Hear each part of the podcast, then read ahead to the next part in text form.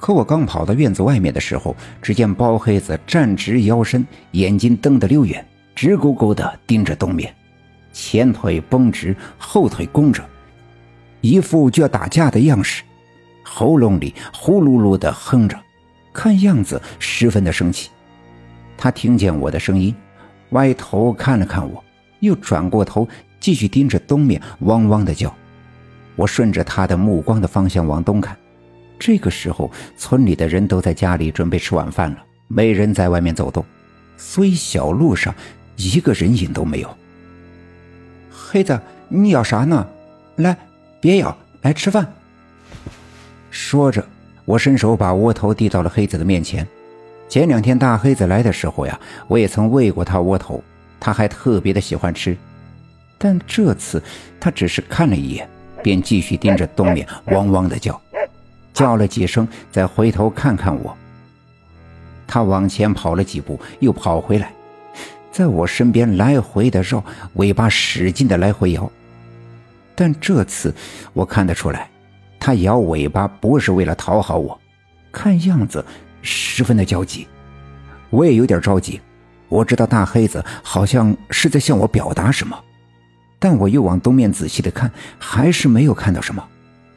我蹲下身，伸手搂过大黑子的脖子，刚要跟他说话，突然，浑身上下一阵憋闷的感觉袭来，像是被一根结实的绳子把浑身上下都给绑住，一时间无法动弹，甚至无法呼吸，那感觉难受极了。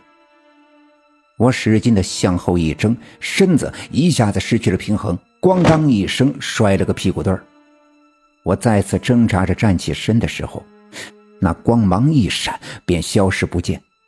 紧接着，东面的远处升起了一缕闪着白光的烟雾，那烟雾盘旋着，在空中扭动了几下，便嗖的一下原路返回，消失无踪。刚才发生的一切令我感到十分的惊讶，我并不知道这是发生了什么，更不知道具体在东面的哪里。而大黑子却再次汪汪的叫了起来，然后还是回头看看。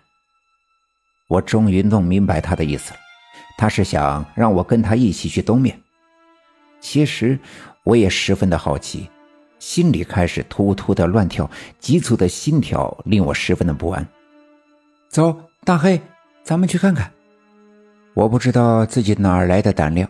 把窝头揣进怀里，伸手拍了一下包黑子毛茸茸的脑门，便跟着大黑子一前一后飞快地向东面跑。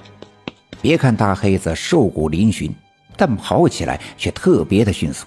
令我再一次感到奇怪的，却是我今天跑得异常的快，耳边呼呼地响起了风声。我跑得快，大黑子更快，四腿紧蹬，始终跑在我的前面。他跑得越快，我也紧跟其后。跑着跑着，我才惊讶地发现，自己竟然跑得如此的快，似乎脚下不是村子里泥土的小路，而是村南面小河结冻的冰面上。与其说是在奔跑，不如说是在向前滑。所幸我不再迈步，我的身体仍旧向前滑行，紧紧地跟在大黑狗的后面。我们俩越来越快，两旁的树木和房屋飞速地向后移动，最终变成了一道道模糊不清的光芒。